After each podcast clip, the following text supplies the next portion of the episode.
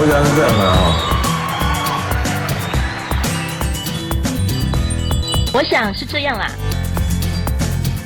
Hello，大家好，欢迎收看。我想是这样啦。我们今天录第三集，我是小琪。那我们今天呢，特别邀请到三 C 达人廖阿辉，当当， 大家好，我是叶豪。欢迎欢迎阿辉嗯哦。那阿辉其实呢，是我认识了蛮多年的一个好朋友哦。那我们今天呢，邀请阿辉来呢，当然一开始就要请阿辉来，呃，自我介绍一下，很简单的嗯告诉大家说，哎，三 C 达人到底是为什么会有这个称号出现？然后到底目前阿辉在做些什么呢？呃，其实这个达人还蛮有趣的，就是为什么会叫三 D 达人？其实因为比较正确说法应该是说布洛克或是说自媒体。那简单讲，就是现在是自己当自己老板了、啊那我工作就是做像是一些科技产品的评测。那当然有厂商合作的话，我会帮他们做效益训练啊，或者说他帮他们帮他们采访，包括他们报他们报道他们新闻，跟做一些就是可能技术性的报道这样子。那三 D 达人这个只是单纯就是上电视，他们要打个排头嘛，总是觉得打个什么路人要回来蛮奇怪的。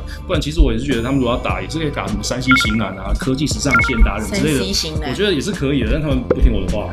所以他们只是觉得哦，山山西达人这是比较好跟大众或是民众解释。我有看到你的网站，其实上面很多专业的文章。嗯那你有没有统计过你的网站上面关于这些三 C 科技产品的文章已经几篇了？其实我大概都有看，大概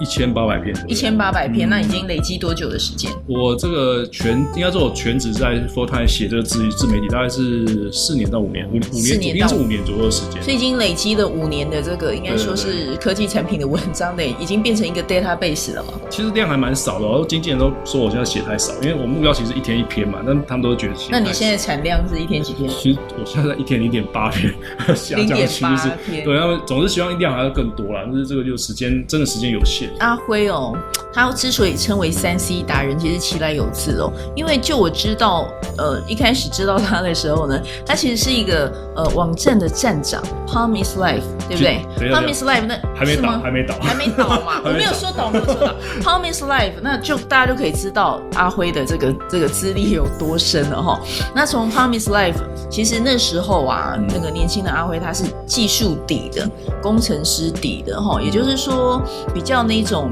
就是 technician 那种工程师的感觉。可是你看哦，现在你看阿辉走向目前之后呢， 也成为一个侃侃而谈的一个网红了。嗯、在那样子的一个职涯里面，中间的转换的过程、转变的时间，还有你的心境、心路历程，可不可以跟我们分享一下？其实老实讲，这个真的是还蛮长段时间。那我其实我之前在业界是也是做，有做过软体工程师，然后软体工程师然后哦做过产品的 PM，然后甚至有带什么样产品的 PM？就是其实我们那时候蛮有趣，是我们做软是做软体，算软体开发公司。然后一开始进去，其实我是这也蛮有趣，我是国防役的身份进去的，对所以就是在里面受训嗯跟学习了四年嘛，嗯然后继续留下公司，所以其实，在公司大概在就是业界软体公司大概大概有九年的时间吧。业界软体待了九年，那很久哎、对然啊后那时候就是我们从写程写程式，然后后来就是变成自己产品的产品经理，那还有也是蛮也是蛮有趣的啊、就是当初其实我这这样讲好像讲对不起当初老板，就觉得、嗯、那我为什么下回为什么那么会讲？因为当初程式写不好，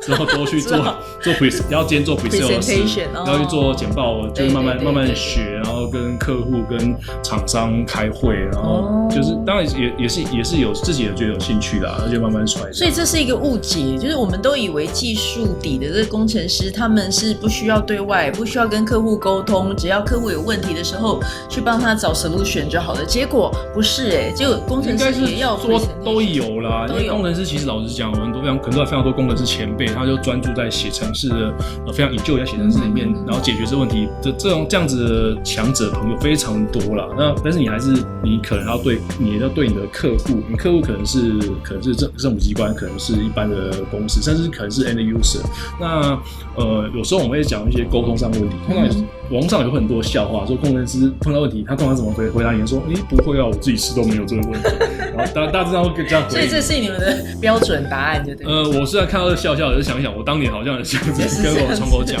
但是因为你如果直接可以直接跟你的客户沟通，第一时间了解问题，我觉得要对解决问解决问题，或是把你产品做得更好，我觉得是蛮重要。当然现在城市有也许是更细分化的，因为现在现在的城市设计可能有后台有 back end 有 front end 有嗯做 UI，甚至连 U x 就使用者体验的对对都会把它切开来，这可能也是嗯哼更专业分工，我觉得是一个模式。嗯哼但是我觉得不管是后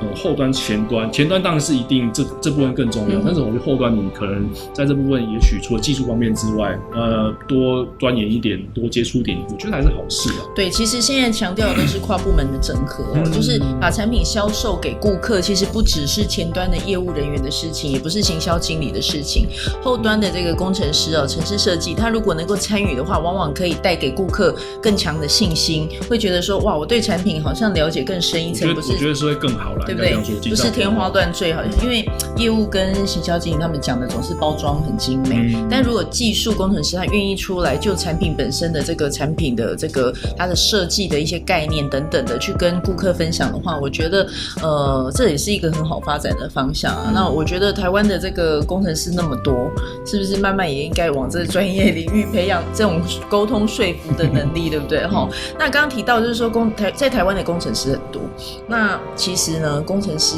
他们其实是呃台湾一个就是所谓的宅宅宅男御宅族里面占很大宗的一个族群，对不对？你之前是担任这个工程师，就是做技术人员的时候，嗯你有没有被归类在里面？你觉得我觉得还是会，还是会？好像甚至会包呃包装成，又会有一些刻板印象，嗯说工程师好像比较不会沟通，比较不会讲话对对，然后可能不太会穿衣服，衣服可能穿个牛仔裤，然后扎在胸口。对，市场上也是一样。哎 我我讲不敢但讲他话不啊，是工程师，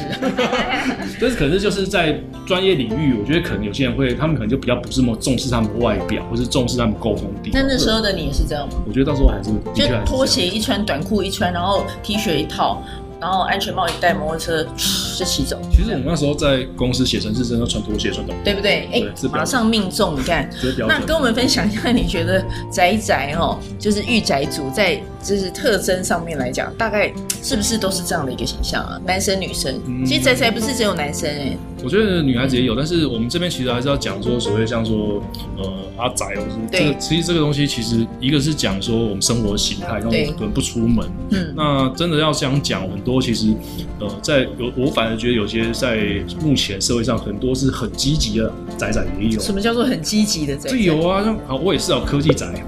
对，然后有还很有什么多。宅？还有什么很多还像动漫啊，哦然后动漫宅而且还有分有像比如说我们说二次元 A C G 动漫市场的，然后也有偶像宅，这个像日本我们说那种御宅，其实是讲对就 otaku，其实有对是不某应该是针对某些的呃喜好特别狂热，甚至我觉得他们在那个领哦域，其实他们可能是那个领域的专家，哎、这样，例如例如 A C G 动漫，嗯动漫可以每个主角告都告诉你出来。我是觉得你只要是针对某个某个事物有爱好，像女生有女女孩子有时候可能是，例如她们比较喜欢像 BL 啊，像嗯哦、像也有也有偶像，也有对也有偶像，也有二也有二次元的。那我觉得这倒这倒也不是什么坏事。说真的，我觉得还是他们这活得搞不好还很阳光。没有啊，正正当当，你有你的嗜好，真的真的你有你的兴趣，这真的个哪里有什么，对不对，甚至有些他们有他们自己的兴趣跟狂热，嗯哼那你尊重他们的兴趣，其实他们有时候是比甚至比我想想，搞不好还比我还更积极。我刚刚就说阿辉是那个科技宅宅宅界的圣犬胜利组，因为他有女朋友。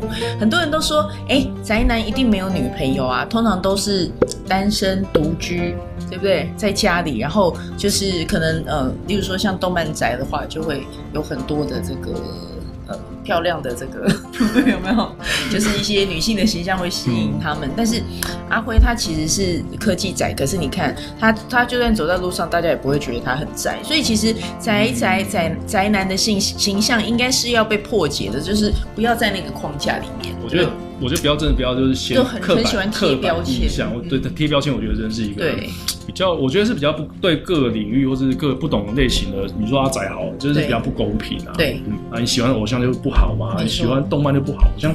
也没有，也我觉得也没有。其实，在你这个年纪接触科技来讲的话，嗯是已经大概国中、高中之后了吧？大概嗯可是像现在的小孩子，你看出生没几岁，幼稚园就很会划手机，很会玩 game 了。嗯他们那个数位原住民的这样子的一个，就是这个时代啦，其实可能发展未来发展出来的 仔仔跟我们又不一样，我觉他可得形态能进化还吧。会一直在改变、啊，对不对？其实，在台北来讲，应该说跟科技类的产 品，还有科技的这些发展哦，基础建设，都是相较于台湾其他城市来讲，算是比较进步的一个地方。毕竟台北是首都嘛，哈、嗯那嗯，其实我我最近有看到一个网站，就是那个智慧台北的一个 Smart City 嗯的一个网站。那我看到它上面有推很多的专案，那那专案就是比较像是实验性质的哦，就引起我的兴趣啊。例如说有我我有看到像什么智慧垃圾桶， 我有去，我有去你有试去对不我有对去？尝试智。慧垃圾桶是怎么回事啊？为什么丢垃圾还要搞智慧垃圾桶？其实我不用我追垃圾车吗？我呃，以我来说，我非常，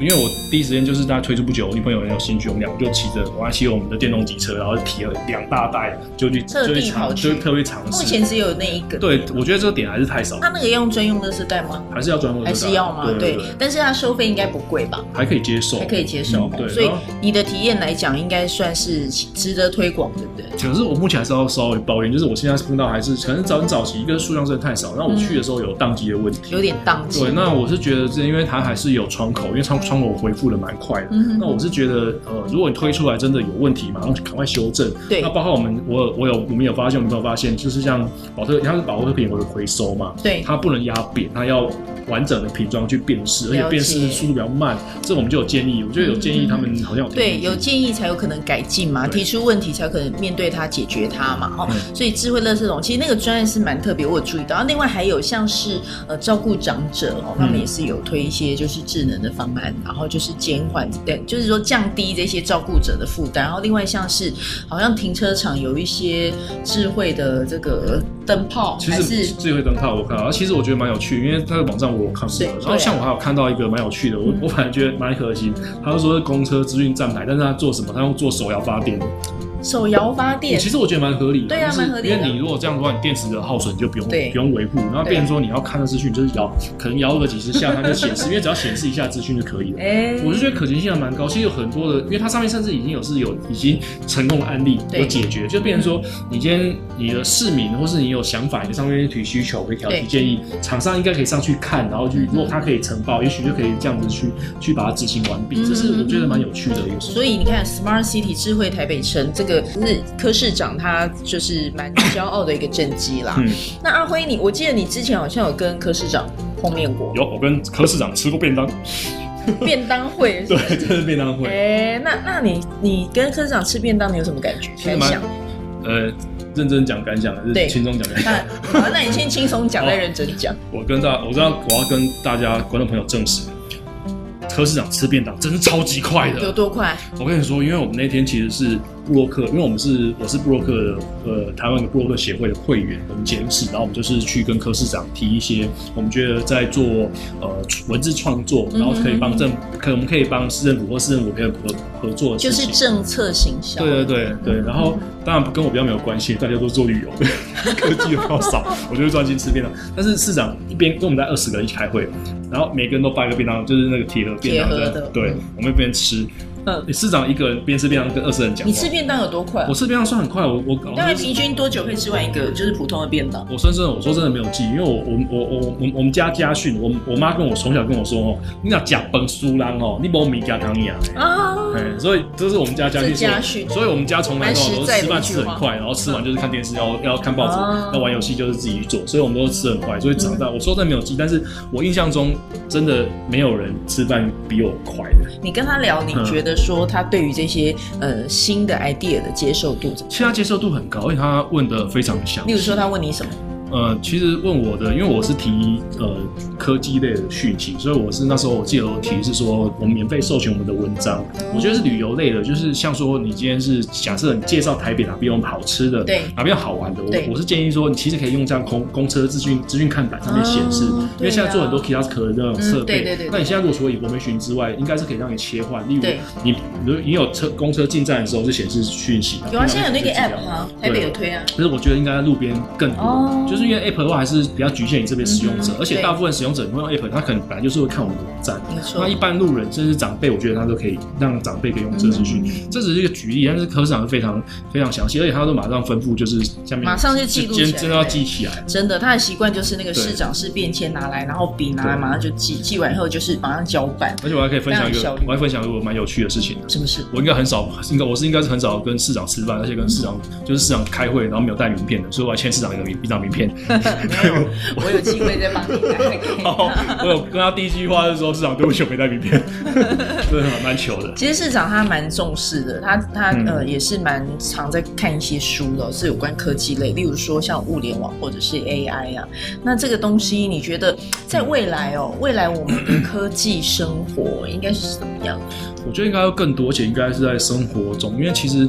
很多当然是，我觉得还是很多是因为现有政策的限制啊。那哦我我觉得法规嗯我觉得法规限制，或是我当然有人会说是不是呃我们科技总是走在法规前面，但是对我觉得这个的确，我们就从各各面向来看，你不管是银行，或者说不管是我们说比较有争议的部分，对啊，现在都无人银行了，就要把行员解雇啊，嗯或者是转转到其他的理财等等的领域，然后把这个银行变成是柜台是有机器人还是这样的发展？我是其实我都认为科技还是为了让人类或社会过更好。嗯对当然，你可能有少部分也会觉得是不是会影响失业的问题。对我刚跟我女朋友在讨论这个东西，就是例如嗯 AI 进来会不会机器人起来会取对代我呀、们大部分工会作？不会？但是我觉得这个，我们如果往前看，我们几十年前耕田还是用人人力在人力在做，对现在难道你叫人再重新重重新回去做吗？嗯，那我还是觉得大家可以找到不同自己的定位没。错。那包括这个，我觉得这个环节包含了教育，是不是要？我还是觉得教育是不是要教教导更多，就是嗯我们让呃下一代有更多想法嗯哼，然后更多思考。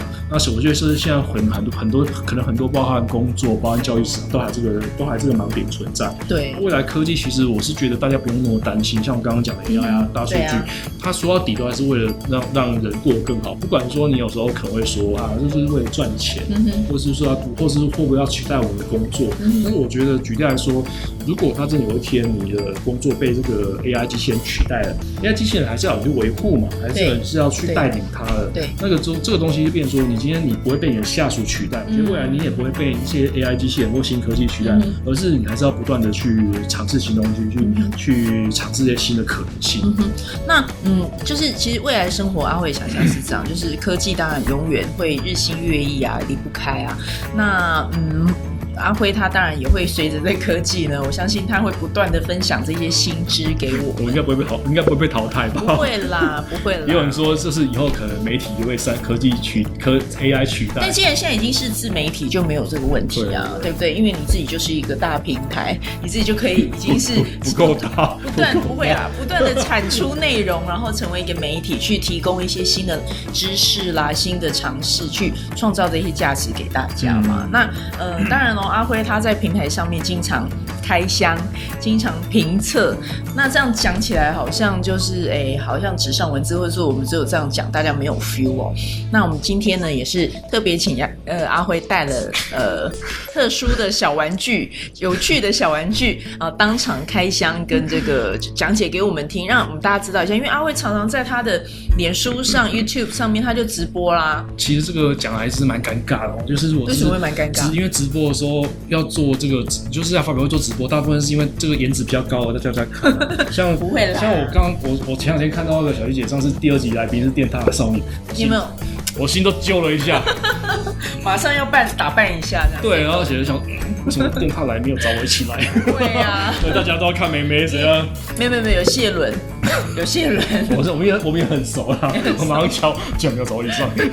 对，没也是也是蛮有趣的。那主要是我觉得性质还不同。那科技线的话，其实我们对现在比较，我我个人会比较倾向跟原厂合作，就是点原厂需要进来，然后比较专业的，就是有各、哦各种，所以是比较走。有比较更有深度的，就是嗯，应该是说去试那些功能性的东西，对不对其？实我也是想走外表了，啊我觉得我也是走可以走质感路线，但是好像看起来大可以家试试看，你可以试试看，就可以达试到一篇看看可以 达到瘦子的效果，因为专不吃不饱。所以其实网红啦，然后 YouTuber 啦，然后就是说布洛克，嗯他们也是要做市场区隔的。我觉得是要做市场市场区隔啦。那我是觉得，当然我也是号称就是 科技科技布洛克里面长相数一数二的。这个呃。呃对突然接不下去。但是我觉得，好、啊，大家更重视我可能测试的数据嘛，对像可能 P D E 网友喜欢我的测试的时间，那我就有手机的测试资料库，我手手机测的比别人多，那 要多用。又快，然后又对准，对不对对，这？个大家就是给我给大家给大家的印象，所以我还是专注在我自己做的地方。那也我觉得的确也是让大家更重视我的内涵跟专业度，不要再再嗯不要只重视你的外表外表而已，这样不行。只重视他会外表，他会伤心。一定要重视他写的内容，他的评测是不是真的非常有效好，？喜欢对喜欢我外表的网友可以上面弹幕下留言。不对 OK，那你今天给我们带来什么样的有趣我的？觉得我先秀这个好，这个是比较好小，这个是很有趣，这是来一给个观众朋友看一下。这是一个小小的呃镜头。对我，刚刚就说这个这个是偷拍偷拍的相机，这个这个没有办法偷拍啊，这么小哎、你看，对，它这样它拿它，着，因为它不是然后配切切切等一下才拿到手上对啊，不然你看这样子，如果说要拍什么群底啊，不是啊、就是这样，这这个是不行。哎，你要拍裙底，那没有这没个有，不要要，比如说那媒体一样，那个、哦就是取标题阿辉偷拍偷拍裙群底，等一下帮他上一个我中间有说这不是拿来拍群底，你就不是，对不对？对不我们能不小心不能漏掉不是两个不能这种下标方式。对对标这题是一杀个人方便，就是因为现在大家都用手机拍照，没有错啦。嗯我想大家都是。这但是到底方便在哪里因？为它可以，它其实重点是它是一个非常第一个它小巧，但是我们我先说手机拍照怎么问题，你再远就是用自拍棒，对，再来是用什么用脚架，对嗯所以会会有什么问题？第一个是固定问题，再来是什么按快门。对那这个其实它有趣是它后面这个地方是一个磁吸的结构，哦所以我今天可以直接，例如我在墙壁上有磁铁，就是直对接靠着就可以吸上去。哦嗯而且还不止磁吸而已，它本身这是可以拆下来的。这边其实特别是它这里面是一个圆盘的结构，嗯那这个地方是什么是粘的，所以很简单，你看哦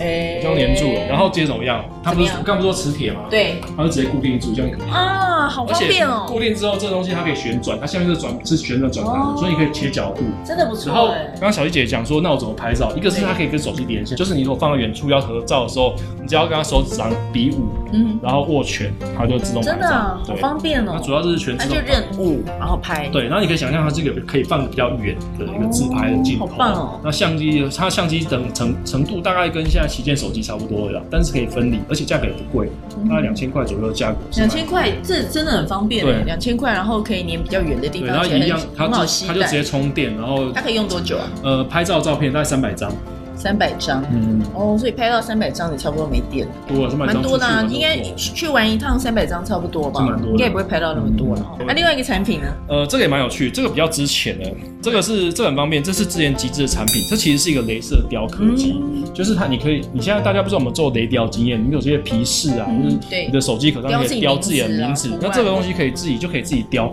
但是重点是它，哎，怎么怎么那么小？对啊，大家这怎看么那么小小？姐之前看那种那个你去外面给人家雕，应该是一个对机器一个对方对对块对放在对对里面嘛，对然后里面打对镭射下来这样没错。但它最有趣就是它其实它是一个裸机的，那它的镭射从这边打出来，哎但是重点来了，它没有那个框体，对所以它怎么打镭射？么打它下面这这个地方让你锁一个脚架，那哦，就是脚架架着，然后对对准你的物体，这样就可以直接雕做这个就可以做镭射雕刻。它可以雕皮饰，可以皮雕是塑哦塑胶，对，金属不行，因为金属当的然不行嗯那功率真的真的比较太要太大，但是好它也是有危险性。对，所以它其实有些选择，它有一个选购配件，就是会有一个塑胶框把嗯它框住，那你就可以保，也就是旁边了不会解，有。所以这个东西就是它可以锁在脚架上对面，然后后就是直接雕刻。你可以对着你像皮包啊，或是你手机壳，可以做。那图案一样，从电脑上面输入进去。你可以用手机或是用记忆卡都可以。记忆卡，对对对哦这个很好方方便小便，东记西忆卡哦。对，还有一个压箱宝，特别的东西。在哪里？这个哦智慧手表，智慧这个手比较表，走颜值啊，就是如果你是手科眼技一阿定要搭宅，配你的脸，对不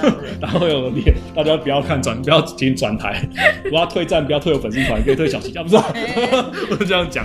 哦，这是很有趣，这是中国在中啊，这样讲中国好不好？有去中国玩的时候买回来，嗯这是米，这是小米的旗下产品。小米的， 对，但是有趣是它是做智慧手表，但它是做指针型。哎、拿起来给观众看看啊好，我这样他看看不到指。针型的，所以它它这个指针是有特特别厉害吗？呃，这样说好，它就是我们一般运动手表功能，它其实大部分都有，它有对它有来电讯息的提醒会震动，哦而且讯息的显示会显示在哪里啊呃？现实不会显示，它只会震动。哦，只会它没有荧幕，但是下面大家家看到下面大家下面这个地方嗯，它有一个地它有一个呃一个一到一万的转盘，它就是它会侦测步嗯数，所以我们说运动手环每天走一万步，它对在这边侦测。嗯哼而且很有趣的是，它是指针形式，它电池可以用多久，你知道吗？它不可以用用充电，一年换一次，一年换一次电对池，就是跟一般石英表一样，所以它真的哦其实叫做石英智智能石英表。哇然后有真的趣很省电有趣的是哈，它其实还是有连线功能，我直接嗯开手机给大家看。好，它是只用连线方式去做你的远端控制，嗯哼所以像我现在举例来说，我如果我如果出国有时差的话，嗯哼嗯哼我现在点了，我就直接拿手机 app 上面控制。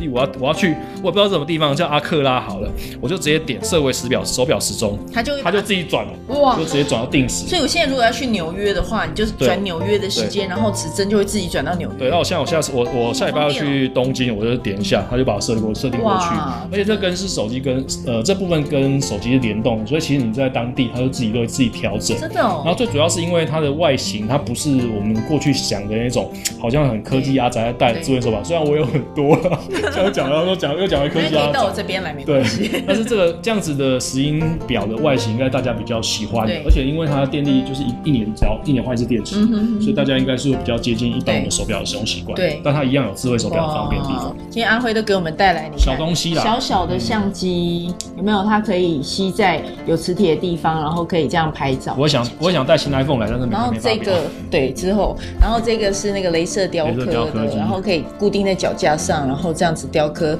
呃塑这个塑胶啦，或者是那个皮革哦，这蛮方便的。然后这也是智能手表，嗯对但是哇，你比较有看比较好对，看真的的都手表很小哎、很方便哎、哇！所以呢，每天就是在玩这些新东西，其实蛮有趣的，因为这东西其实每个都是我自己买的。 都是自己买的哦，我以为是厂商。没有没有，这个台湾没有卖啊。哎，呃，这个有，这个台湾有卖，都有集资啊，因这为很我方会便我说买一些集资的产品，嗯那其哼，实哦，这个有集资是不是？这是在台湾集资的产品，哦这是台台湾有卖，台湾就是曲目，然后后变成对对对，曲曲目其实我买蛮多，我也买蛮多商品，但是真的嗯还没有到，我最近买了蛮有趣的，我买台湾做的也蛮蛮多有趣的，有说智能哦智能时钟，嗯哼哼。十七寸方形，就来不及收17到，寸因为它好像这个月出没关系，下一次还可以再来跟我们分享。好，那今天因为时间的关系，只能跟大家分享到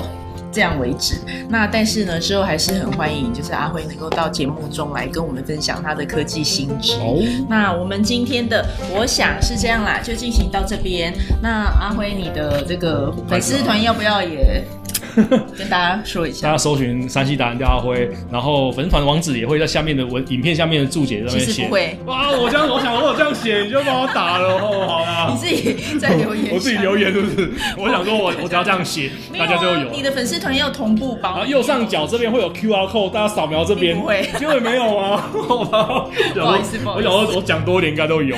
好啦好啦，我们阿辉呢，三 C 达人廖阿辉，大家搜寻他的粉丝团，上面有非常多的这个科技新的最夯的产品的影片，然后呢评测开箱，通通都有哦，也帮他按个赞，然后分享好不好？那我们今天的节目呢就进行到这边，我想是这样啦，呃，希望大家呢下次继续收看喽，拜拜拜拜。